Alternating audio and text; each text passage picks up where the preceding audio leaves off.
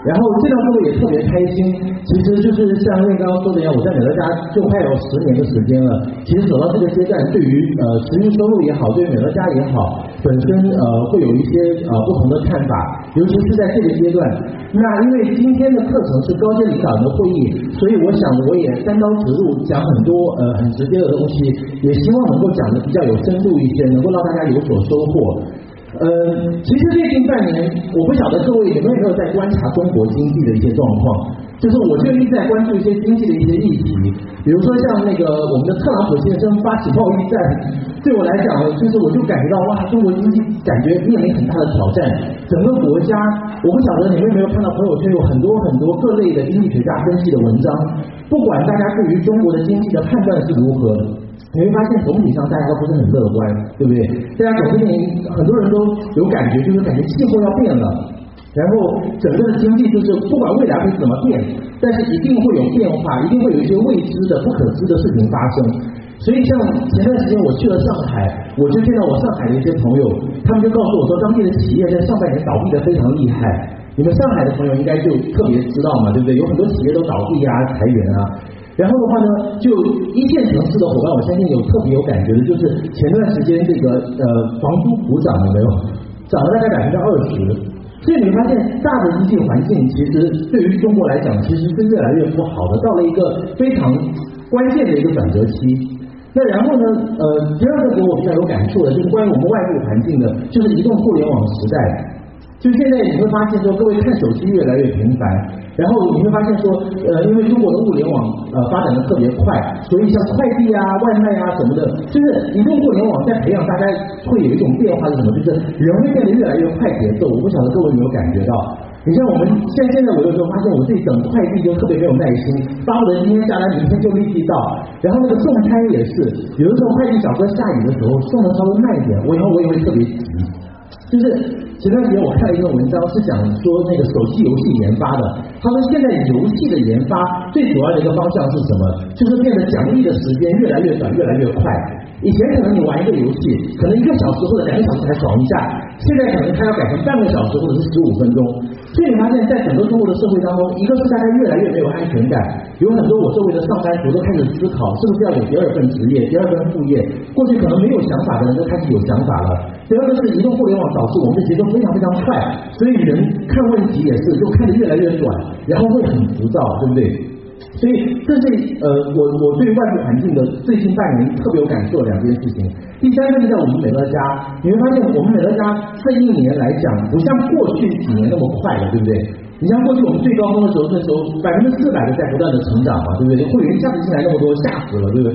然后在前两年也是百分之两百或者百分之三百的去成长。可是你会发现，今年从上半年开始，我们自己招聘的有团队的，大家都很清楚。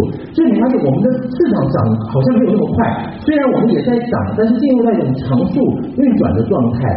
所以不可讳言就是，我会发现最近半年、一年，尤其是最近半年，在市场上我们会听到有一些。不同的一些事情，就是比如说，有些我们的领导人可能在美乐家已经做成，或者是还没有拿到成果的，他的重心转移去做传统的一些其他的行业，或者是做其他跟行销有关的，不管是微商也好，直销也好，或者甚至这些非法的项目，还有一些人会返回来去挖美乐家的人。我不晓得各位你在市场上有没有听到或者见到类似的状况？我发现最近半年这种事情是比较多的，是比往年两年前或者三年前要多的多。所以这个时候我就开始有一些困惑。我就不断在思考一个问题，我也想到几年前、五年前、六年前，甚至七年前、八年前、九年前，我们那些加入美乐家的伙伴，我发现当时我们加入的那个美乐家，其实并不是一家非常厉害的公司。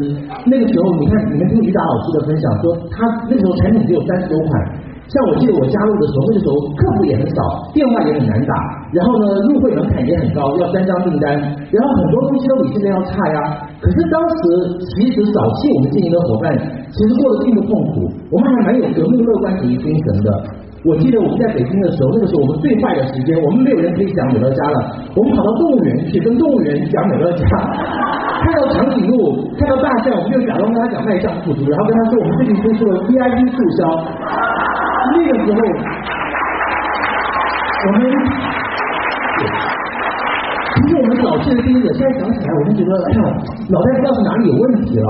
不是苦中作乐，你知道吗？就是真的没有人可以谈，我们就跑到动物园去，去跟那些动物在练习，说能不能加入 VIP 会员，加入我们环保超市。你会发现现在的伙伴不一样了，现在的伙伴很多经不起风吹草动。其实现在的美乐家是公司的整体的硬件也好，产品也好，各个方面也好，都是在历史上最好的时期。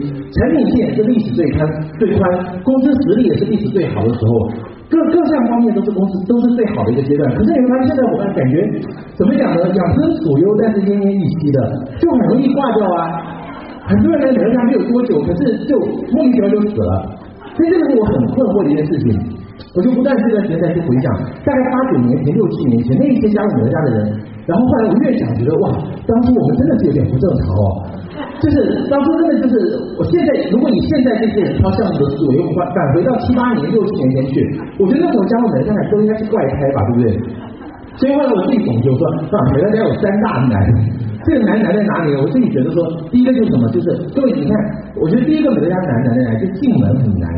你会发现这，尤其是现在啊，移动互联网时代，你打开你的手机朋友圈，翻前三十条、前五十条，一定会有各种各样的我们讲叫什么山寨野鸡项目，对不对？都是跟你讲说这个赚钱很快，那个赚钱很快，那个赚钱很大的那种项目，所以你发现这个项目很多呀。就是你像我加入八九年前加入，那个时候还没有微信，还没有移动互联网出现，那个时候选美乐家，我觉得还是说没有太多的选择。现在的伙伴真的手机打开了，就三前三十条、前五十条，一定有人在推销什么所谓的事业机会，对不对？所以我就发现说，现在的人他只要稍微的起心动念，对于大钱或者快钱有一点点的念头，他就很容易进不了这个美乐家的门。所以你会发现进门很难，很多人进不了这个门。因为我们的订单很小嘛，就三百多块钱，是吧？而且那个说白利润也很小，没就算我们推一个顾客，那真的很少呀。不像外面卖一口锅、卖一个床垫、卖一个什么美容神器，赚的要更多嘛。所以你会发现，美乐家进门很难，其实哦，能够进来的人都有点就特异功能，我觉得天赋异禀，脑子里面有一根不一样的天线，所以进门很难。其次是什么呢？进来以后怎么样呢？前期很难，叫做耕耘期。就是你会发现说，美乐家这个生意有一个很大的不同，就是。很多外面的生意，几乎外面百分之八十到九十的生意，你去看他们，他们都是叫砍树逻辑。什么叫砍树逻辑？就是告诉你说，哎呀，砍三棵可以赚三棵，砍五棵可以赚五棵，砍十棵可以赚十棵。所以你会发现，我们今天看到的所有的手机里面的那些所谓的赚钱项目，都是砍树思维。所以你会发现，包括我们原来在很多的人在传统的行业，不管是做业务、做销售也好，上班也好，好或者说做直销、做微商也好，几乎所有的外面的行业都在教你怎么样去砍树。所以你发现我们的我们的原生的思维就是一个砍树思维，可是进入美乐家，你会发现不一样，美乐家不是砍树的生意，它不是说说教你砍几棵赚几棵，但是你不砍就没有了，它是教你什么？一种叫做种树的思维嘛，对不对？各位种树最大的困难是哪？是什么呀？种树最大的困难是我没有办法今天播种子下去，明天长一棵树出来，后天树上长果子，再后天我就可以吃了，有没有这种树？应该没有见到嘛，对不对？所以我们很难的是，就是我们不像那一些的直销或者是微商那样的，就是很容易的有立竿见影的这样的一种收益。往往那种就是他很喜欢奖励机制的人，他是在这里没有办法长久的。如果他看得不长也，没办法看到三年五年或者树长出来的时候，他就很容易挂掉。而且前期还有耕耘期，这个种子埋进去，浇水浇了好几天，也不见长，也不见有动静，然后你还怀疑他是不是死了，不断要翻出来给他看一看。稍微冒出一个苗来，你会想说，这个苗就那么一点点，怎么可能长出那个树？这是骗人的，对吧？你芽就那么一点点，然后呢，你还要呵护它，小心它被虫子吃掉，还要担心说什么刮风下雨，还得给它每天在没有任何回报的情况下，没有任何成果的情况下，你还要不断的给它浇水、施肥、呵护它，然后有一天它长成那个树。所以各位，我觉得来听美乐家的人哦，他真的就是最大的区别是什么？我们跟外面，就外面所有的项目都是短线思维，而来美乐家的人，你必须要把思维。切换到长线来，这个是很难的。所以前期有个跟我们，其实很多人挂掉的原因。大部分的伙伴在这里，就是很多都是，就有的人看懂美乐家，也知道所谓的持续收入，可进来就是熬不住几个月就死了，就是因为他们没有办法从短线思维切换到长线。第三难是什么呢？我刚刚讲到进门难，对不对？经营的时候很难，耕耘期因为很难嘛。第三难叫什么？叫做晚节难。什么叫晚晚节难？各位在座很多人经营美乐家成功以后，就变成糖分肉了。各类妖魔鬼怪都会来找你，告诉你说：哇，你知道吗？你你很厉害，你在美乐家里居然成功了。你你这个努力如果放到其他平台上，你会比美乐家赚更多的钱。所以我们很多人就飘飘然的，对吧？外面有很多妖魔鬼怪来找他嘛，他就成了唐僧嘛，所以他就会觉得说，嗯，我也挺厉害的，每在家里看我努力这么多，就那些收入，如果我到外面去努力，搞不好我会拿更多的收入。所以很多人怎么样，就动了一些心思，然后就去做其他的一些事情，做其他的项目，然后最后怎么样呢？就会出问题。真的就是有的时候就会出现晚节不保的问题啊，就是被做着做着的时候，你会发现，我在你们家看到最奇怪的一件事情，就是有的人都已经上到资深执行，甚至更高的阶级了，可是做着做着做人突然消失了，然后或者说是我我有没有这个事情我有听到过好好多起不止一起，就有的人他在外面做了某个项目，而且还做的不是合法，做的是非法的那那种，结果做着做着就被逮进去了，然后呢，在里面两年的时间，公司每个月每个月给他发持续收入。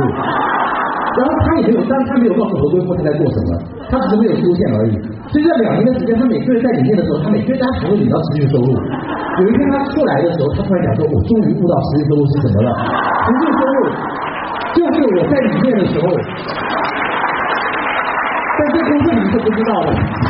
我我在里面他知道好几起这样的事情，不止一起哦，就是人在里面的时候，每个月在里面加持续收入，出来的时候觉得好感动啊，就是持续收入。”所以你看很难嘛，对不对？进美乐家进门的时候很难，诸多的经济的诱惑，跟名气很难，因为诸多的一些付出那种不平衡。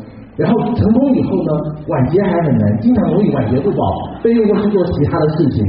所以这真的是，我觉得真的是很难啊。就是所以所以你会发现说，哦，来美乐家门真的有一些不一样的地方。所以这是我在思考的问题。我最近又在想一个问题，就是为什么很多人会被骗？各位，有的时候我们在朋友圈看到有一些人，他们经常会就是那些，比如我在朋友圈看到某一个人发了一个什么赚钱项目以后，我已经很天真嘞，我就会跑去劝那些人说，我说你不要做，那个是坑啊，那个会赔钱啊，我有什么什么什么朋友赔过钱在里面，你不要去做。然后我又看到有一个人去做非法的传销，然后我就跟他说，你不要去做，不要去做。直到有一天，我有个朋友突然跟我说说，昌，你以为我们真的那么傻吗？我们当然知道这是一个坑啊。可是为什么我们会去呢？因为很简单啊，我们只是转一转而已嘛，对不对？反正最后只要炸死的不是我们就好了。你有没有发现，很多人他之所以去做某个事情，并不是因为他不知道那是一个坑，不知道那个害人的，不知道是那个骗人的，而是因为怎么样？他的起心动念本身就有问题。所以我后来发现一个问题，我发现很多人之所以被骗，并不是因为他们蠢，并不是因为他们笨，而是因为他们坏，他们的内心当中动了邪念，他们就觉得。他们就觉得说，只要炸弹不炸死我就好了嘛，没关系，就传话游戏嘛，反正传嘛，我不会去这么差的，那炸弹不会炸死我的，炸死别人没关系的，跟我没有任何事情的。有没有觉得我们周围有很多人在做的事情都是这样？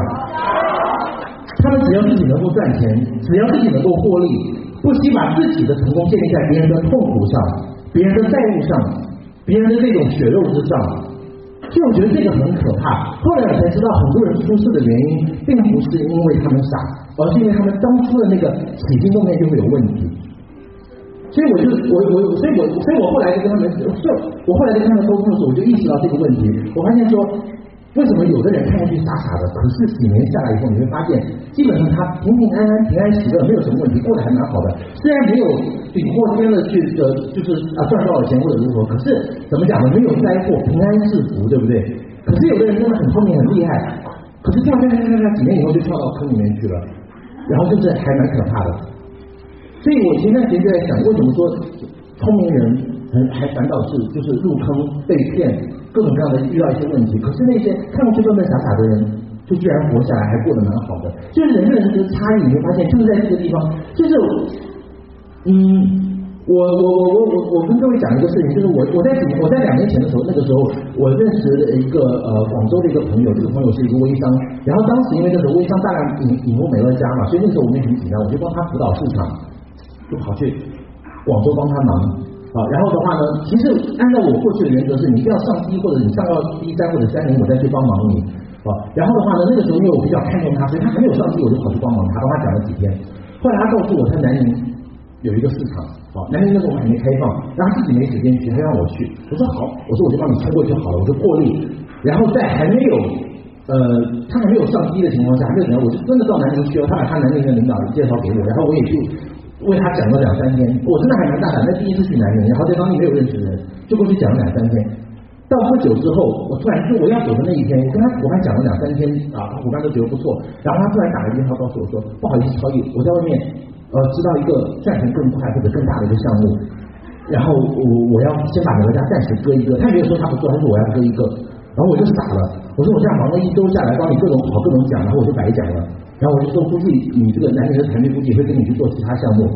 然后我就说好吧。然后我就，其实那时候还蛮受打击的嘛，因为你毕竟忙了一周，忙前忙后，贴酒店、贴机票，飞过去辅导市场，我就放下了，我就回去，我就回北京去了。回北京去，我就看到他的那个南宁的有一个伙伴姓杨的，这伙伴很有意思，还在发美乐家的东西，还在发，过两个月还在发。我就问他，我说，哎，你怎么还在搞美乐家？我说，你不是跟那个李小姐去做什么什么什么那样品牌吗？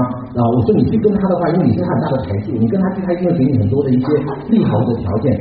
后来那个呃，这个这个杨丹就南宁的这个伙伴很简单跟我说，他说，他说我觉得美乐家挺不错的，又不要囤货。他说我已经不想要再让我的这些朋友去在这些这些代理啊什么，他们去囤货，所以我觉得我还是选美乐家比较好。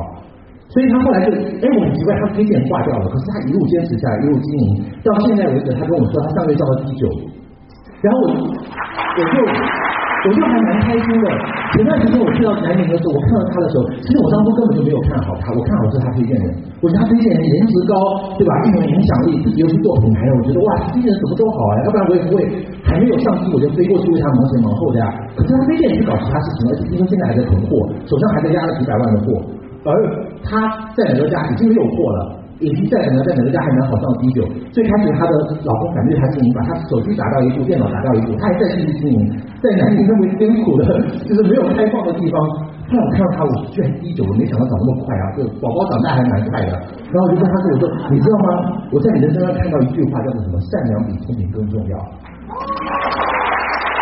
谢谢今天，我相信很多人坐在这里，我们今天很多领导坐在这边，其实并不是因为我们多么聪明，多么。我们多么头脑很好，看奖励制度很厉害，这个什么不是的，而是我们内心当中有一种心，就是我们不忍心伤害别人，我们不忍心把我们。我相信当年像张志成啊、魏如娜他们进入美乐家，一定也是这个原因，不忍心去再让我们的呃，不管是代理也好，和我们也好，伙伴也好，去受伤害。正是这个善良的初心，导致他们今天会有这样的成果。所以我觉得在美乐家的人，我们进来，我们是有共同的一些东西的。组织营销领域很喜欢讲一句话，叫做“选择比努力更重要”，这是很多公司会讲的。讲到这句话都已经变得没有价值了，对不对？每一家公司都在讲说选择比努力更重要，可是很多人没有去思考，到底是什么什么东西决定了我们的选择？那个时候我在看，我在想这个问题，后来就是也是通过一篇资料启发到，他讲到是什么？就是价值观最终决定了我们的选择。就是我们之所以会选择跟某一家公司在一起，我们之所以选择跟某一个推荐人在一起，某一个团队在一起，某一个公司在一起，那一定是什么？就是我们的价值观跟它是有契合点的。我相信今天不论是我们是哪个团队的，我们大家能够住在美乐家，都一我们都是有底层逻辑、价值观上的共同点，否则我们不会住在这里的。而决定很多人的差异分野的，也恰恰是他们价值观的不同。我所以，我前段时间去山东的时候，去临沂的时候，我遇到几个，我们还在聊一个问题，说，哎，为什么我们组织内当中，好像那些做的很好的，最后拿到成就的都不一定是最聪明的，真的是这样的。就有些故事，我在美乐家九年十年了，我看到好多故事，就是好多人进入美乐家了，做做做做做的还蛮好的，然后就真的就是命不同了，我觉得这真的是命了。各位可能有的伙伴都知道，我刚加入美乐家的时候，那个时候我的推荐人天文老师没有直接推荐我，把我送给了他当时一个最好的一个合伙人啊。那个时候他在美乐家的一个伙伴去推荐，所以一开始我不是他的，我我变成是被送去当养子的哦。那个人请问运气好不好呀？命很好的好吗？老天爷要给他一个中彩票都不止一次了，我觉得应该是年年想让他中一张彩票，对不对？可是你看他有没有这个命啊？他没有这个命，为什么？因为他价值观跟美乐家不符。当他进了美乐家半年一年以后，他觉得美乐家哎真是个坑呀，又没赚到什么钱，还在这里忙忙碌碌的，所以他跟团队大吵了一架，然后这个时候不愉快的就离开了。然后是不是还蛮可惜的？我觉得他就每年损失一张彩票，对不对？所以几年之后，他就忙着其他的项目。两三年以后，他回过头来看的时候，其实怎么样？内心会怎么样？还蛮遗憾，因为他做的项目没有做成，对吧？然后回来看美乐家的时候，就发现我们的市场不断在往前走。各位，这就是选择价值观导致选择不同，选择不同导致命运不同。在美乐家这种事情还会遇到很多。我自己的呃，我的亲身的经历也有一例，当时也是我们早期的一些伙伴，啊，做了 SD 加，那个时候 SD 屈指可数啊，用手指头可以数得过来，没几个的。然后在上海，然后其实他还那时候做还蛮不错。如果是现在的话，应该也有机会。如果一直留下来，也有机会挑战 NT 或者是 TD 了。可是有一家外面的一个公司诱惑他，然后他觉得说说，哎呀，没什么，反正我也去做，他去做。然后反过来去搞美乐家的人，然后怎么样？最后就挂掉了。那挂掉的关键是他推荐的人还留下来了，还到 NT 几、NT 九，对吧？然后留下来一家还有 CD，还有 NT 八、NT 九，还有多少多少多少？这家好大一部分市场都在他们。所以每次讲到这个人的时候，我就觉得啊，扼腕叹息。我觉得说说，天哪，这就是你看，老天爷送礼物给你，命不一样。这因为价值观决定了我们选择的不同。其实，我觉得对于我们领导人的终极考验，在美乐家，很多人以为你位列仙班了，上了 ED 加，上了 ND 加，上了 CD 加，你就已经过关了。很抱歉，没有，你还面临终极考验，就是你的价值观，你的内心当中到底是不是善良的，还是说你有一丝邪念？你觉得我愿意为了赚钱去伤害别人？这个是很大的区别。所以我们在美乐家，其实我觉得最关键的就是不断的去打磨我们的价值观，不断的去打磨我们的核心差异。我觉得市场不论是顺境逆境当中，我们都要去做这件事情。就是很多人在论述美乐家这件事情的时候，为什么就讲了很多，可是没有办法抓到重点呢？原因就是因为他每次在讲的时候，都在讲一些美乐家有，其他公司也有的。比如说我们提到说说美乐家啊，一九八五年成立啊，一年营业额二十亿美金。是实力很强大，对不对？可是其他有没有公司比美乐家成立更久的？有吗？对不对？有没有营业额比美乐家更高的？也有嘛，对不对？所以你讲的时候，你并没有抓到那个要害，往往就是那个要害，就是那个五厘米的差异。会讲的人是把那五厘米的差异怎么样放大，放到很大来讲的。我们经常跟他们说，我说你要把五厘米的差异放到五公里来讲，这样让你的伙伴深刻的意识到，美乐家这个商业模式，它不仅是其一的，也是唯一的。它不仅只是一个赚钱机会，它还是一个独一无二的提供持续收入的机会。我觉得所有的伙伴现在在进来的时候，尤其是如果未来我们美乐家的速度没有那么快的情况下，大的经济环境不好的情况下，在移动互联网的影响下，大家都很浮躁的情况下，我觉得所有的新伙伴进来的时候，我们都要在他的心上怎么样打上一根定海神针。这根神针就是核心差异，就是我们要不断的跟我们的伙伴去强调、去巩固我们这个生意的唯一的地方在哪里。独一无二就在哪里？所以我们自己要不断的回归到我们的初心，就是当初我们为什么加入到美乐家，而这种差异最核心的是体现在价值观上的。我觉得我们要不断的首先打磨我们自己的价值观。首先，当我们自己的价值观是对的时候，我们自己会有力量，我们自己有力量继续去前行，而且我们也会对那些妖魔鬼怪的那些呃所谓的就是三太子项目的那些那些那些诱惑，我们能够能够抵御它。我们自身有一个很好的免疫力。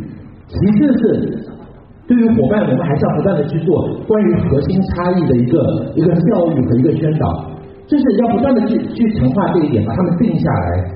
嗯，因为就像我这也是比较省力的方式啦，在我看来，就是我在美乐家看到很多不同的带团队或者带呃轻推的方法，我认为这个方法是比较省力，而且是比较高明的。就是当一个新人进来的时候，其实我们还是所谓，其实我们经常会把美乐家的推荐人叫做老师嘛，对不对？某某老师，某某老师。那其实老师这个角色，他扮演的是什么？就是传道授业解惑嘛。我认为八成以上的精力，我们还是要把传道这个部分要做好的，还是要把百分之八十的精力放在这个事业的价值核心的一些观念、一些巩固上。像我的很多伙伴进来的时候，就是他并没有很快。可是他们都算是活得比较久的，就我的新人伙伴很多，不大容易死。即便在美乐家熬了三年，熬了五年，出去经营美乐家的时候，还是很怎么样，很正气凛然的觉得，就是因为他们很清楚自己的这个呃方向在哪里，核心差异在哪里。就是一开始进来，我很喜欢的带伙伴的方式就是。把他他进来的时候，我就先跟他讲美乐家讲懂了，然后讲通了，然后再放他出去做。就是就是我我其实不大，我个人我自己个人的新生伙伴，我其实没有花太多的时间去呃去抓他们啊、或者说教太多的一些细节啊流程啊什么，因为细节流程可以交给工具人去嘛。所以我主要还是针对于观念的，因为我认为这样的伙伴，我们首先要先把他活下来，活下来是最重要的。哦，尤其是当大风来的时候，当台风来的时候，当那个山竹来的时候，我们能不能够抵御这样的一个一个一个呃台风很关键。然后就是就你会发现我们在市场中也会遇到一个问题，就是伙伴没有什么动力啊，对不对？其实是认知决定了我们经营美乐家的态度的，态度又决定了什么？决定了行动，行动又决定了什么？决定我们成果的差异。嗯，我觉得在我们不断强调核心差异的同时，我们就哪些核心差异？各位，嗯，我们我们想想哪些核心差异是我们美乐家。人独有的价值呢？我刚刚前面已经讲到，其实讲了两个。第一个就是所谓的种树跟砍树的区别嘛，对不对？我们这个事业是种树，其他事业是砍树啊，都是短，其他事业都是短线。所谓的事业都是短线思维，只有我们是所谓的种树思维，这是第一个。第二个就是我们有不伤害别人的价值观，其他生意都是愿意把自己的利益建立在伤害别人的基础上，而我们是怎么样？就是呃，就是我们我们是把我们的这个价值观建立在。呃，不伤害别人的基础上的。那我想问各位，还有哪些价值观是我们共同有的？作为这是一个，还有没有买卖就没有伤害，有一些耳熟能详，不管是哪个团队都会讲的，有没有？什么不必从来才叫快，能够累积才叫多，对吧？还有什么？还有哪些的？小人物，对不对？所以我觉得这些东西是我们不要不断去打磨的，我们要强调我们的核心价值。到底美乐家的核心价值是什么呢？不仅仅是持续收入四个字而已，而是这个生意的独特性。我觉得我们要去反复打磨，这样能够把我们的伙伴牢牢的定在这边，保证他们继续往前走。然后就是对外输出的时候，我们在其实很多人在朋友宣传宣传美乐家的产品什么，其实我个人喜欢宣传什么？我个人喜欢输出美乐家的价值观。有的时候，很多人害怕在朋友圈去表达那些爱憎分明的观点，而我不是的，我就希望有一部分人恨我，然后另外一部分人真正的爱上我，大概就是这样。所以我会发那种立场很鲜明，讨厌一个东西就讨厌，喜欢一个东西就喜欢。我们是嫉恶如仇，但是呢，对于一些善的东西，我们怎么样？非常非常喜爱的。所以就是我觉得我们作为美乐家的人，我们有独特的跟世界上其他的那些事业体不同的价值观，我们要去努力去输出这一点。当你去输出这一点的时候，能够吸引到更多人，也找到跟我们共同价值观的人。所以这个是核心差异的部分，我认为非常重要的。其实讲美乐家无非讲什么？我们学了那么多，就是为了讲的简单嘛，无非就是讲核心差异而已啊。我觉得对于持续收入，呃，市场上目前会有两种误解，一种是什么？就是觉得持续收入必须是不断劳作才有的收入，这是呃，这就是很多人有些，因为我们有些领导人会害怕我们的。呃，团队伙伴停下来休息，所以你就跟他们宣导，实际中你要不断的去做，不断去劳作。我觉得这个想法是不 OK 的，因为我们所有的人来都是希望持续收入是什么？在不做的情况下，在某种程度上你还会有的，对不对？所以我觉得把持续收入宣传成那个需要不断的去做才有的，这首先不是呃不是符合美乐家的这个理念的。其实另外一种极端，我们觉得美乐家是属于那完全不做，丢在那边还有的，我觉得那也不完全对，也太极端了。就是你知道吗？就是。我如果手上有几十套房子租出去给别人，我每个月收租金，我也得管管那些租客吧，我也得做一些维护吧，我也得修修马桶吧。所以我觉得，就是对于持续收入，我觉得过去我们会有两个误解，一个就是认为持续收入它啊需要不断的去做，这是一个误解；第二个就是说，呃，觉得持续收入是完全不做你还有的，但是其实我们忽略了，还是要有一定的维护的。如果我们讲持续收入讲的过于极端，有的时候可能对我们的伙伴来讲，有一天他就会出问题，他自身的定位就会出问题。还有就是我不晓得，就是各位有没有意识到，就是美乐家的一个周期性的问题，这也是我最近才意识到的。就是市场上，我们一年当中有淡季旺季嘛，有的时候春节啊什么的，大家可能假期比较多的时候，市场就会慢慢就可能涨得没有那么快嘛，所以公司一般会在那个淡季出去出一些促销啊。旺季的时候，比如说有 FTP 的时候，九月、十月的时候，往往都是属于叫旺季，因为就会有服务商会议啊，呃，ILC 这种啊，或者有重大利好之类的，所以市场发展会比较快。我觉得以月来看，美乐家是有这个呃一个周期的；以年来看，美乐家也是有周期的。就像范德斯昨天说的那个瓶颈期，对不对？有几年几年可能就是它是有一个瓶颈期的。很多人在顺境的时候啊，美乐家好，美乐家妙；可是，在那个平淡期的时候，他往往熬不住。所以我觉得关键的考验，为什么很多人做着做着做着会没了？不是因为顺境的时候他们会没了，而是因为平淡期的时候、瓶颈期的时候他们会没了。所以的话，嗯，就是一定要熬过那个冬天啊。不然的话，下一个冬天就跟你没有任何关系。这个冬天一定会来，但是冬天也一定会过去。我觉得，不论对于我们个人的市场来讲，还是对于整个公司的市场也好，团队的市场也好，都是这样的一个逻辑。我们一定要有一个就是周期性的思维，你一定要有过春夏秋冬，不要一到冬天你就要寻死觅活的，就是那种感觉。然后下一个冬天就跟你没有关系了。所谓的弯道超车，也是在这个时候发生的，往往就是因为市场处于逆境当中的时候。有一些过去不打的人，才会超过那些过去很打的人，对不对？像我自己在北京，我并不是北京最早的 ED 家，并不是北京最早的做的最最突出的。可是我觉得，就是在当时的一些逆境当中，我们实现了弯道超车，能够去去超越其他的一些一一些市场的一些呃状况。还有一个什么，就是龟兔赛跑啊！你可能是一只乌龟，更龟兔赛跑，请问乌龟在什么时候超过兔子的？兔子睡觉的时候，对不对？所以你就记得，如果你周围的肚子在睡觉，这就是你弯道超车的好机会。一定要有这样的心态，所有的困难都是来帮你淘汰怎么样的那些不 OK 的竞争对手吗？也不是啊，不完全是。所以就是我当我当我我当初进的时候，我就告诉自己说，你所有的困难都是来筛选我们的，我一定是那个能够经得起考验、经得起筛选、能够留下来到最后的人，因为你才是最后的赢家嘛。所以你对美乐家的周期性一定要有一个客观的认识，没有永远好，也没有永远差，OK，就是一个周期会循环的。我们要在这个循环当中熬得住，保得住。最后还想分享一个什么，就是。人家这个生意，我最近对他有一个不同的体悟是：你们很多人都赌过钱吗？去澳门的时候有没有去赌过钱？我有个朋友前段时间在澳门输了二十多万，然后回来的时候抱头痛哭，说自己还蛮那个的啊。你会发现去赌博的时候，各位，请问赌博有哪几种结果？你去赌钱的时候，一般来讲是有两种结果，对不对？一种叫输钱，对不对？一种叫赢钱，对不对？所以各位看起来赌博是有两种结果的。那我问各位一下看，就是请问，如果你现在去澳门去赌钱，如果你输钱了，请问你会不会离开赌桌？不会，对不对？为什么？你想，你先把赌钱拿回来嘛，对不对？好，那请问，如果你去澳门赌钱赢钱了，你还会不会再继续赌下去？为什么？因为你想，哎呀，我手气那么好呀，好不容易赢，我一定要乘胜追击把钱都赢回来嘛，对不对？所以你看，各位很奇怪哦，迷宫里面看起来有两条路，一条叫输，一条叫赢。其实两条路最后通向的是一个出口，是你会离开赌桌。只要你不离开赌桌，赌场就不会算输。所以你发现，赌场最重要的任务不是说让你输或者是赢，而是让你不离开赌桌。所有的赌场，你去澳门赌场观察，赌博的赌博就是专门研究针对人的心理的，经济学家、心理学家研究出来的。他只要保证你不离开赌桌，给你最好的温度，给你最好的饮料，给你最好的服务，让你不要离开赌桌就好了。你看看我们周围现在的生意，有没有觉得跟赌博很像啊？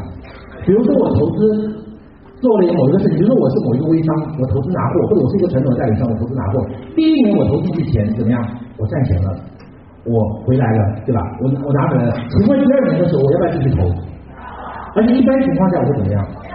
投更多钱，把这个钱更再投进去，对不对？第二年如果我赚钱怎么样？我还会回来嘛，对不对？我第三年钱我会不会再投？会再投，我还会再投进去哦。然后可是第三年我又赚钱，第四年我会不会？万一呢？万一现在怎么办？万一一赔我就被打回原形，对不对？啊，所以说的话，你会发现外面的生意，无论你赢再多次，只要你输一次，你就没了。无论你输多少次，一朝被打回原形，你就什么都没有了。可在美乐家，如果我第一年以 SPA 为目标，我去做做做做做，可是我没有做上去，怎么办？请问我输了没有？我没有输。第二年，如果我再继续努力，我继续努力，我还是没有上，我只到第八、第九，怎么办？我输了吗？我是个 loser 吗？不是。第三年呢？我会越来越有经验的，就像我们以前玩街机一样的，你投币进去，输了没有关系啊，因为那个币是从你那边掉出来，你可以再继续投继续投，只要你不断的练习，不断的练习，你看这个生意好恐怖的是，它是没有输家的，只要你不断练习，不断练习，不断练习，你一定会赢家。所以这个生意对于小人物的可贵在那里。哦，所以我尽管其实其实我在美乐家这么久时间，其实每个月都面临各种各样的，也是连外面的诱惑啊，各种项目想要找你啊什么的。我个人其实很简单，我就跟他们列五条标准，我说外面有项目找我，OK，我有五条标准，你就我说很简单，如果你符合这五条标准，我就来了。第一个是这个事情可不可以吃十年以上？如果吃不了十年，你不要找我啊，因为我有可以吃十年的项目。第二个是不是要大笔投资？如果需要很多钱压进去，你不要找我，因为我不要投资的项目。第三就是要压力很大，每个月行业积累的跟狗一样。如果很累，你也不要找我，因为我已经过了那个阶段了。第四，要不要伤害别人？把你的痛苦建，把你的利益建在别人的尸骨之上。如果是要这样的，你也不要找我，晚上我睡不着觉。第五，不做的时候还有没有？不做的时候没有，你不要找我。哦，OK。所以这就是我的五大标准。所以至今为止没有找到比美乐家更好的。最后，最后跟各位分享，这也是公司教我分享四加一加一的个人的理解。我觉得四加一加一对我来讲，对我来讲，我觉得这是领导力啦。如果我这个月没有完成这个推荐，我都不好意思让他们去听听你的，对不对？对我们在座的每一位来讲，我觉得也是四加一加一。我觉得我的认识就是领导力啦。你每个月你要完成领导力，如果你没有这个领导力的话，你可以去领导市场了，对不对？伙伴不会听我们说什么，而是我们具体做什么啊。因为时间的关系，我的分享就到这里，谢谢各位。